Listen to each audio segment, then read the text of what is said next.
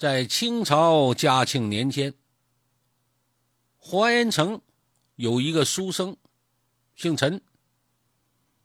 早年间呐，父亲没了，留下一些产业。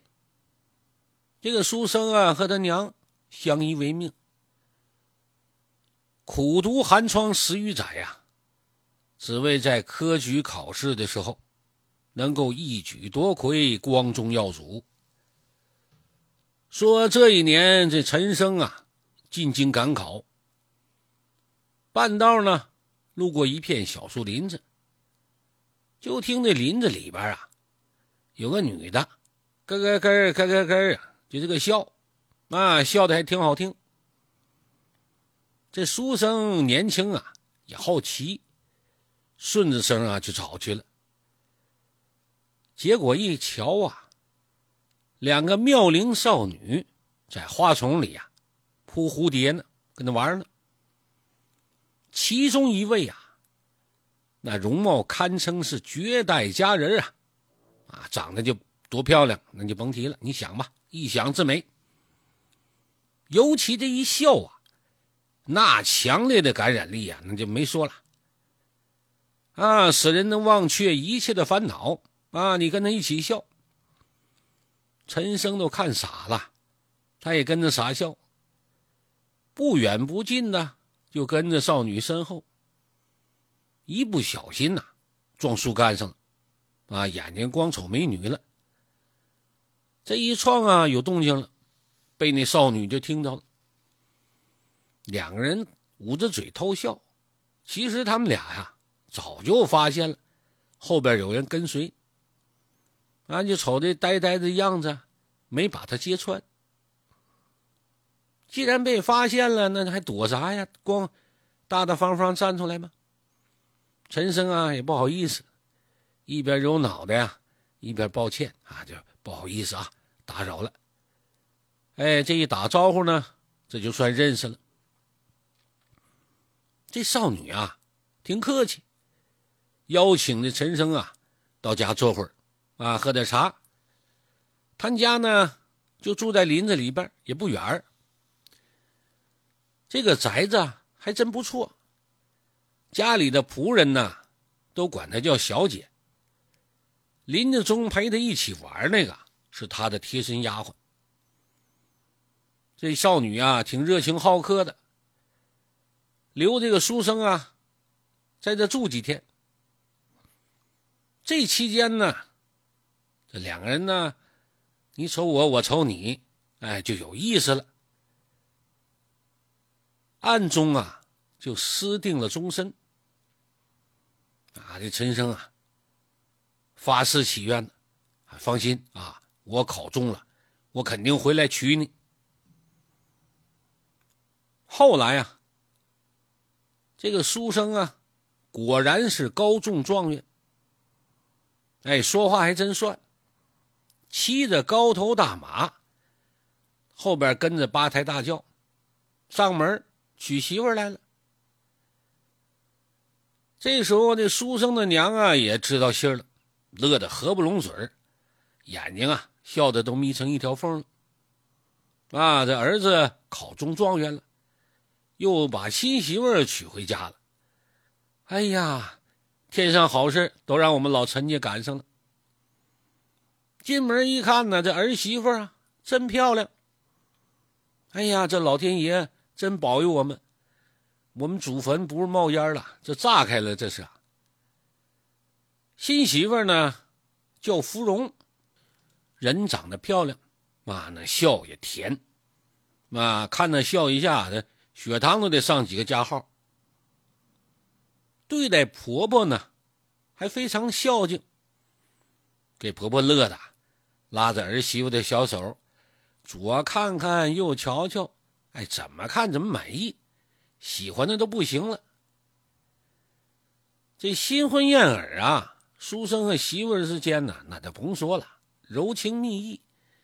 哎呀，整天恨不得都拿胶粘一块这个芙蓉啊，很单纯，很善良，就仿佛啊。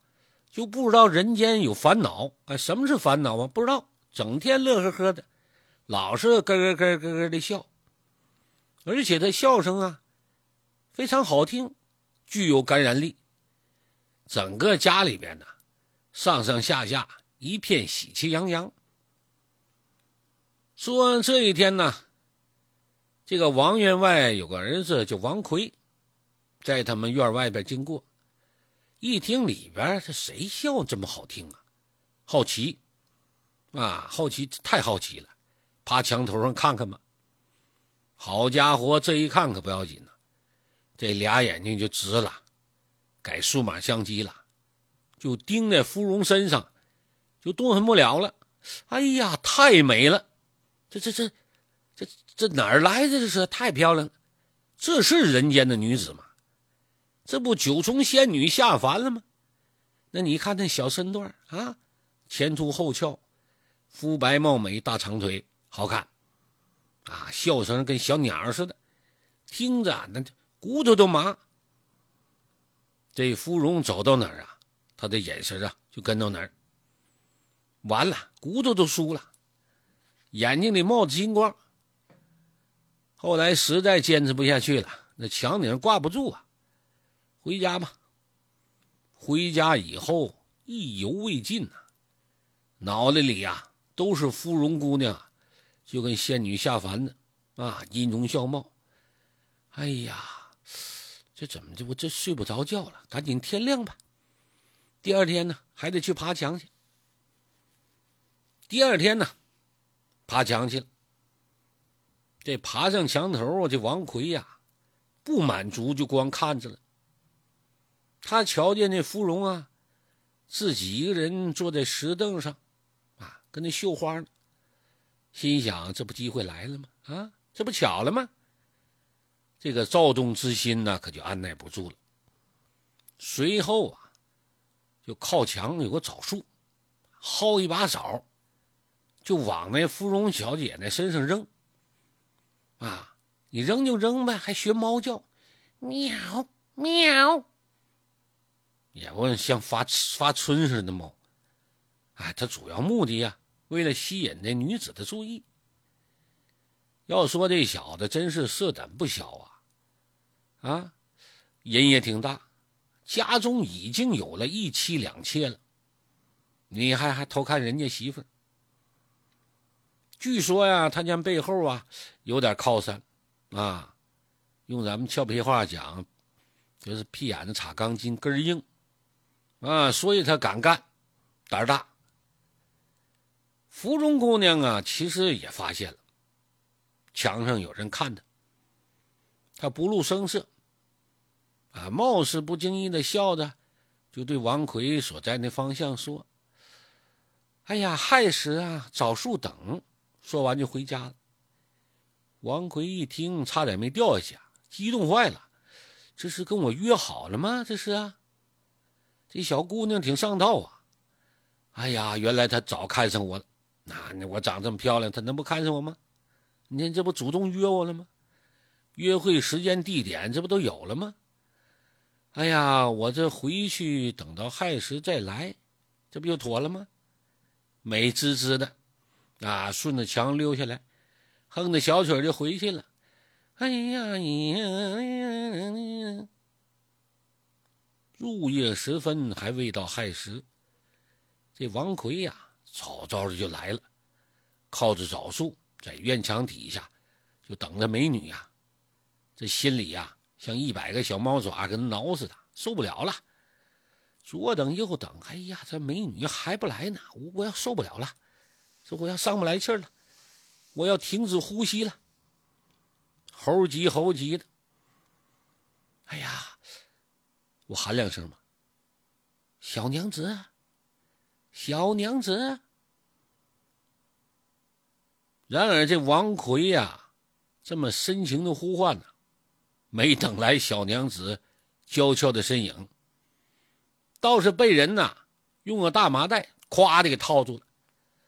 然后啊，这棍子、棒子、拳脚，噼里啪的这顿胖揍啊，把这王奎打的都蒙圈了。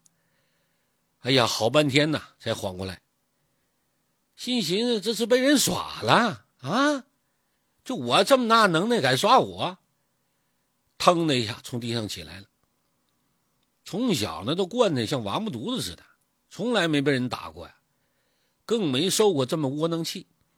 不行，我得报仇，不报此仇誓不罢休。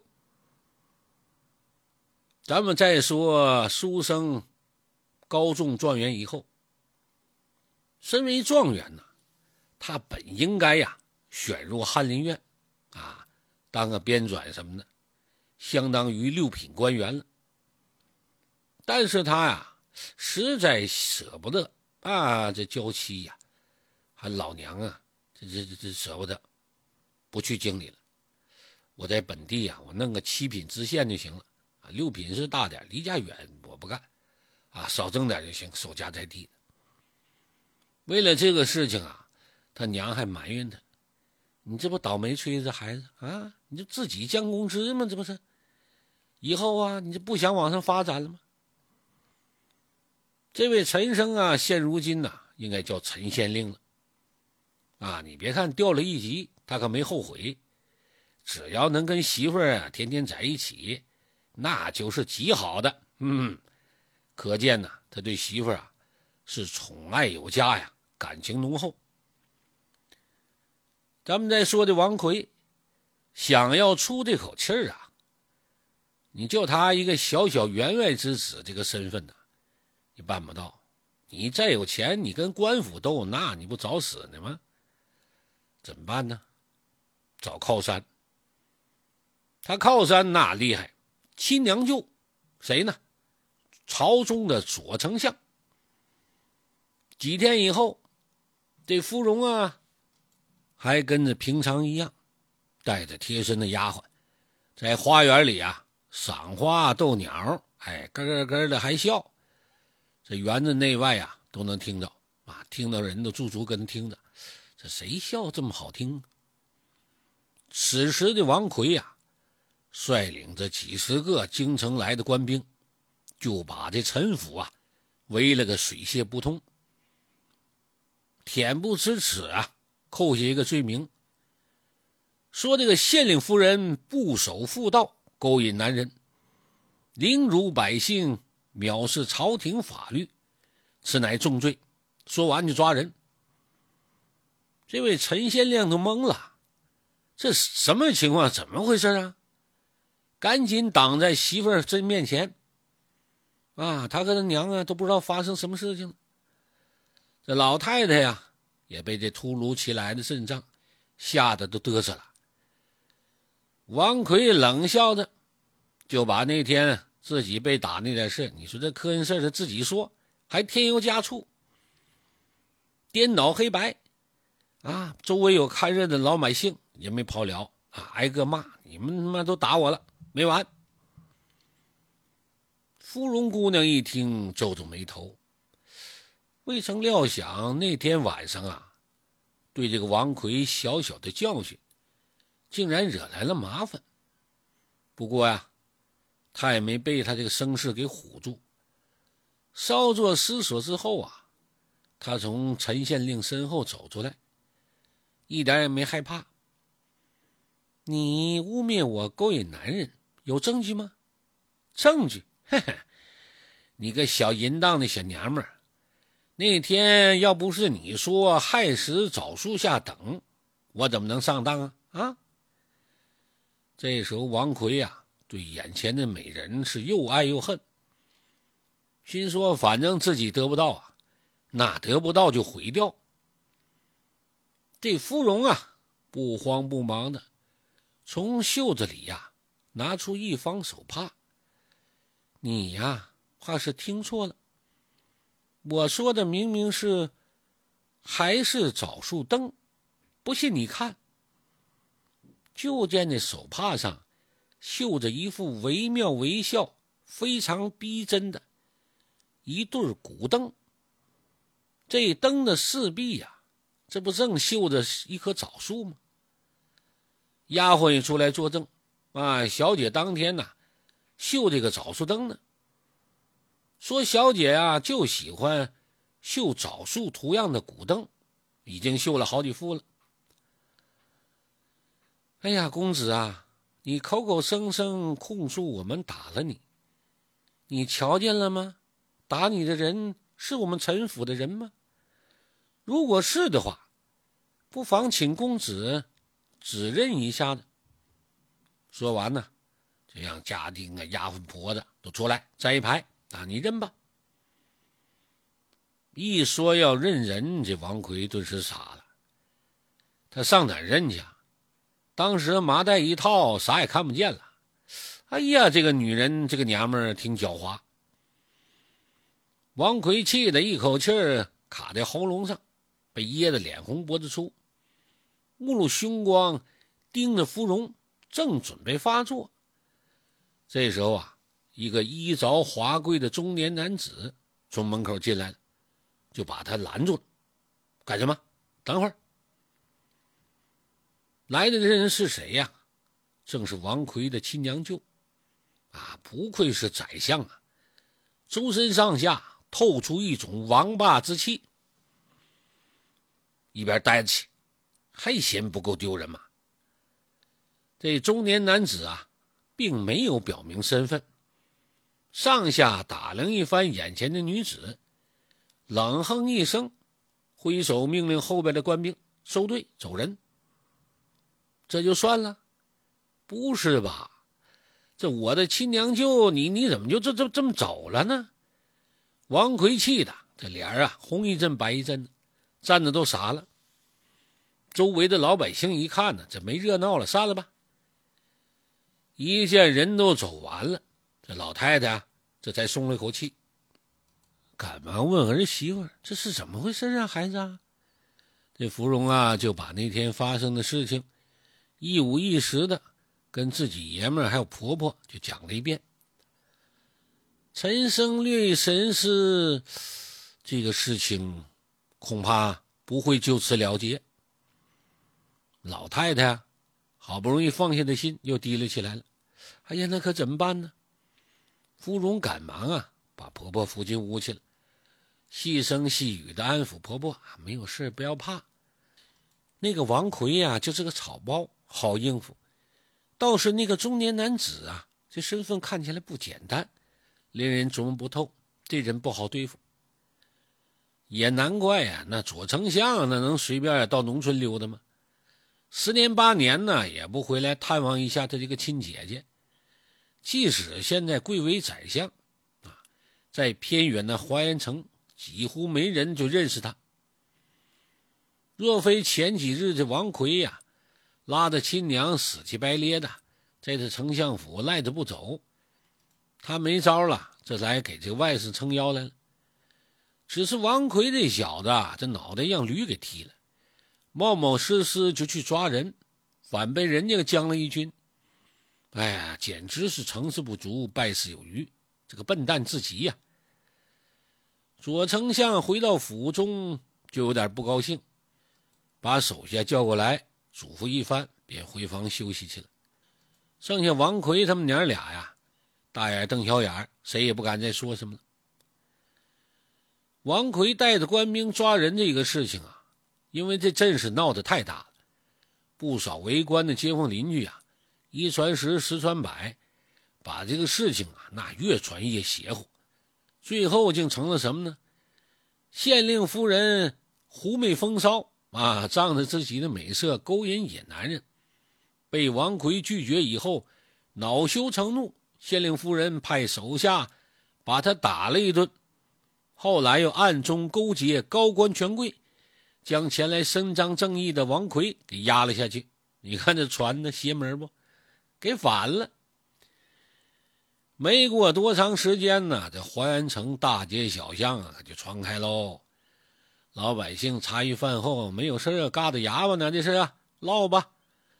至于被传成什么样子，那你们可能都猜不到。嗯，这就是朝廷权贵的力量，哎，控制舆论，抓不住你，这舆论的口水啊，都能把你淹死。这老太太在家呀，唉声叹气，因为儿媳妇的事情啊，出门啊，那都被人指指点点。其实啊，何止老太太一个人呢？整个老陈家上上下下，凡是出门的啊，都得避讳点，别人都指指点点说闲话。这个儿子虽然身为知县，啊，就假装没这事儿吧，怎么的也得袒护媳妇儿，相信自己媳妇儿是清白的，身正不怕影子斜，你们爱说什么说什么，就当听不见。这位陈县令啊，还真是个好官处处是为民着想。奈何呀，这全是压人呢。人家丞相有钱有势，这个世人呢又多大？大多数啊，就是欺软怕硬，啊，羡慕虚荣，贪图钱财，因此呢，很容易就能收买人心。他也没招。正当老太太为这事发愁的时候，一个黄袍老道找上门来了，瞅瞅四下无人，郑重其事的跟老太太讲：“夫人呐，你这儿媳是百年狐妖所化，赶紧的叫你儿啊修了这个狐妖，不然的话呀，恐怕会祸害众生。在下道行不够，不然的话必然亲自拿下此妖。”老太太一听都懵了，这哪的事啊？这是，她万不敢相信这么漂亮儿媳妇啊，竟然是狐妖。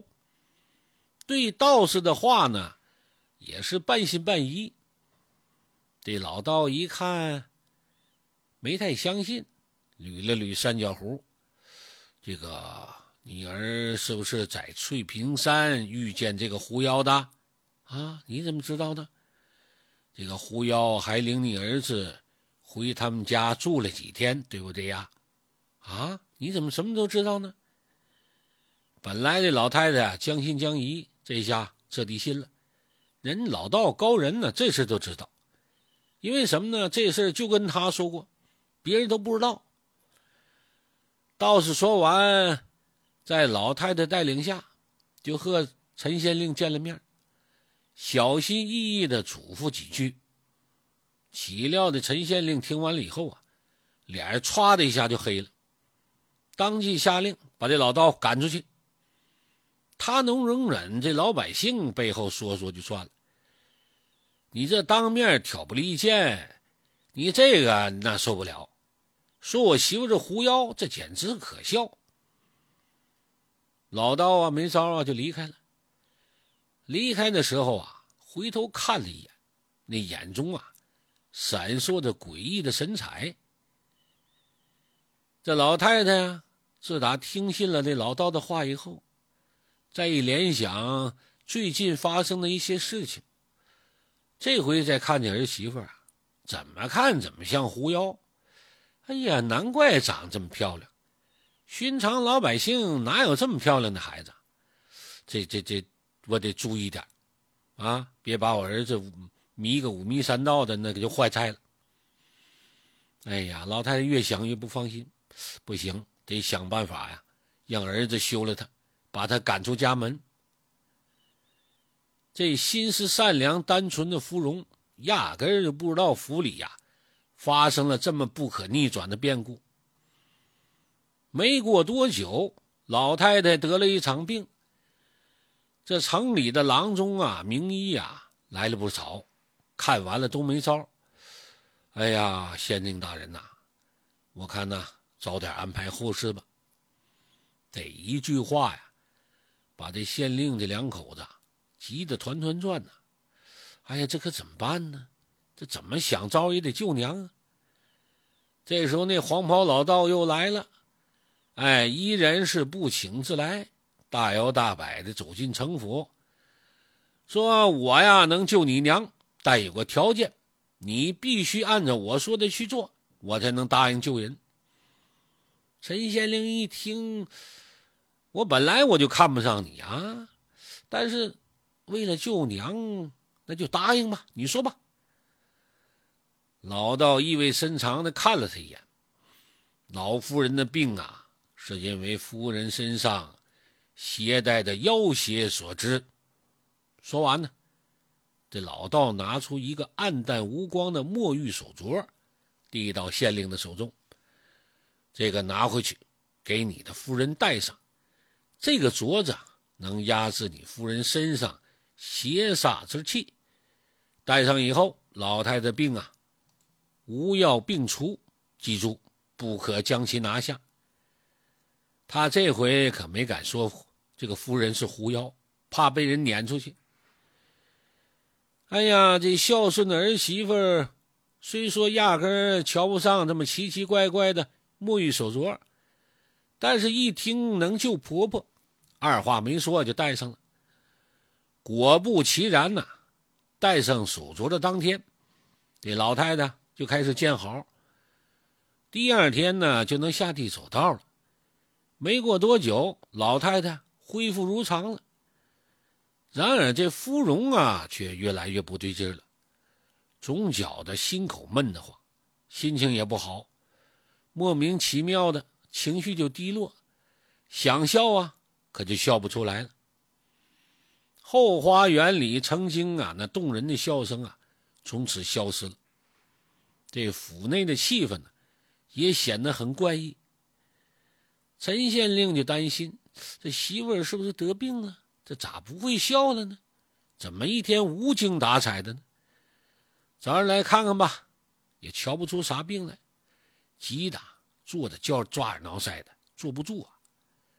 唯独老太太啊，心平气和的，心情还不错，一点都不担心这媳妇儿啊出现什么情况，因为他的目的呀就快达到了。这狐妖啊，将主动消失。届时啊，他再帮儿子物色一个新媳妇儿。这下人们呢，私底下就偷偷议论：这夫人是不是中邪了？整个人瞅着怎么蔫了吧唧的呢？就像一朵失去生机的芙蓉花，没了色彩了啊！这缺水了咋的？别胡说八道。陈县令看在眼里，疼在心中啊。就想办法逗他媳妇笑，可是怎么逗也没用啊！给他听郭德纲相声都不好使。哎呀，就仿佛有什么事情啊，在心里边他不说出来，再也不笑了。半个月之后，这芙蓉啊就留下一封信，不辞而别。这信里说呀，好好照顾婆婆啊，不要再去找她了。陈生看完以后，这心疼的都没法说了，说什么也不行，这出门找媳妇去。他娘啊，赶紧把他拦住了，把老道的话跟他一讲。原来呀，这一切都是那老道的计策，目的就是啊，让那个狐妖知难而退，不再纠缠他了。陈生气的直跺脚啊，这愚昧啊，封建迷信。芙蓉那天性善良，怎么是狐妖呢？哎呀，他这个他那个智商那么老实，这怎么能斗过你们呢？啊，这这还让人活不活了？婆婆一听也有点不好意思，是吧？但是，一此时想起来，媳妇儿还是说不清楚啊。不管是不是狐妖吧，他的确啊。说实话，还真没伤害过府里任何一个人，啊，反倒是给这府里呀带来了欢声笑语，啊，就连丫鬟婆子都喜欢他。自己是不是让老道给骗了？也没多想，那这娘俩呀兵分两路，一个呢到外边找媳妇儿，另一个呢追老道，探听虚实。这一撵呢，那哪有老道的影啊？那老道早拿着王奎给他那报酬啊，不知道跑哪儿去逍遥快活去了。咱们说这个陈生找媳妇去了吗？就追到了翠屏山，结果呢，怎么找也找不到进山的路了，就仿佛凭空消失了似的。在山里转了好几天呢，这衣服也刮烂了，这身上一道一道的血口子。这陈生呀，不管不顾，心里呀就惦念着自己的媳妇芙蓉，找来找去也没找着啊。这陈生啊，失魂落魄就回去了。回去不久，便卧床不起了。一天一天的瘦下去，茶不思，饭不想。哎，有个好听的名字，这叫相思病。这可没有药可以治。老太太呀，也后悔了，整天哭。那边那王奎呀，得到这个信了，把他乐坏了。恨不得呀，在酒楼开个庆功宴，啊，这是报仇了，大仇得报是一雪前耻。有一天呢，这老太太啊，悲伤的坐在儿子床前，摸着儿子这小脸啊，瘦的跟刀郎似的，这眼泪可就掉下来了。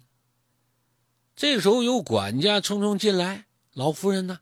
那个老道来了。”老太太一听：“好，你来了。”咬着牙，攥着拳头就出去了，把我们家祸害成这样，你还舔个脸来？上去啊，就要跟老道拼命。然而这回来这个老道啊，可不是那个老道。来的这位老道啊，仙风道骨，白发须眉，是一位老道士。老道士上前给老妇人行了一个礼：“无量天尊。”说完，从背后取下一个布袋。口中喝道：“孽畜还不出来！”就见一只黄毛狐狸呀，蔫头耷拉脑，慢慢爬出来，把老太太吓一跳啊！啊，狐妖？难道说芙蓉果真是狐妖所变？老道点点头：“嗯，是狐妖没错，这便是那诡计多端、害人不浅的孽畜。”说罢，这老道啊。在袖子里取出一只墨玉手镯，这手镯一拿出来，老太太一看，这怎么这么熟悉呢？到这时候更加确定，眼前的狐妖就是芙蓉无疑。孽畜还不拿去认罪！老道将手镯啊，就丢给那狐妖。狐妖诚惶诚恐的看了看老道，跪下磕头：“老夫人呐，小人错了。”老太太一听不对呀，这动静不那黄袍老道吗？哎呀，这老太太震惊的差点没倒地下，内心都崩溃了。这到底怎么回事啊？这是，到底谁才是狐妖啊？等这狐妖认错完了，加上老道这一补充，这娘俩啊，这才明白这事情真相。原来那黄袍老道啊，才真正是百年狐妖。若干年前呢，这个狐妖一家三口，因为做尽坏事祸害百姓，被法术高强的老道士给收拾了，唯独让最小的，也是最狡猾的一只逃脱了，也就是眼前这只狐妖。小狐妖对老道士怀恨在心，想为自己爹娘报仇，可是他知道啊。这压根儿不是老道的对手，只能隐匿于黄岩城。期间呢，他了解这个老道啊，唯一的闺女嫁进了知县府了，心想，既然打不过老道，我拿小的开刀吧。暗中就一直找机会下手，恰巧看到这王奎暗中找高人报复陈县令一家。并且给的钱还不少呢，他就动了公报私仇的念头了。于是谎称自己是修行多年的道士，能够斩妖除魔，设计呀，就让陈母相信这芙蓉是狐妖，继而装病骗芙蓉戴上墨玉镯。这个镯子啊，里边含毒，不仅能摧毁人的心境，时间长了能要人的命。这就是以往的经过，事情都明白了。这老道士轻轻捻动手指，喊了一声“收”。刚才还跪在地上苦苦哀求的狐妖，立刻被吸进了布袋里边了。老太太一看呢，赶紧感谢吧，啊，这是论起来这叫亲家，吩咐丫鬟上茶。此时此刻呢，老太太最想知道的是，这儿媳妇哪去了？这老道啊也看出他的心思了，朝着门外喊了一句：“福儿还不快快进来！”在众人的目光下呀，过了老半天呢，才慢慢的走进来一位绝代芳华的清丽脱俗女子，正是失踪多日的芙蓉。芙蓉上前给婆婆行礼，老太太是羞愧难当，眼里含着泪，就拉着芙蓉的手，就要给她跪下道歉。毕竟是她呀，害得人两口子分离，儿子一病不起。可是这芙蓉啊，真乖巧，哪能让婆婆跪嘛？赶紧搀住了，告诉婆婆，其实她知道那镯子有毒，之所以还得坚持戴呢，就是担心婆婆的身体呀会受到影响，宁愿自己受罪。还知道的婆婆相信那黄袍道士说的话，认为自己就是狐妖，为此呢，她也挺难过。如果这个事情啊，非得她离开才能解决，那他就离开吧。这也是他想到的最好的解决办法。芙蓉是女人家，这老道士的本事啊，也没能传给他，把这芙蓉视为掌上明珠。为了他呀，无忧无虑的长大，在深山里打造了一所世外桃源，在此定居，还在方圆十里之内布置了阵法。这要没人带呀，根本进不去。这也是后来陈生啊，就怎么找也找不到芙蓉的原因。既然芙蓉回来了，这陈生的病啊也就好了。哎，这不就是药到病除吗？夫妻两个人是恩爱如初，一家人和和睦睦。婆婆带这个儿媳妇啊，更胜亲姑娘一般。啊，府内各个角落啊，又充满了欢快的笑声。这故事也讲完了，欢迎你们评论区留言。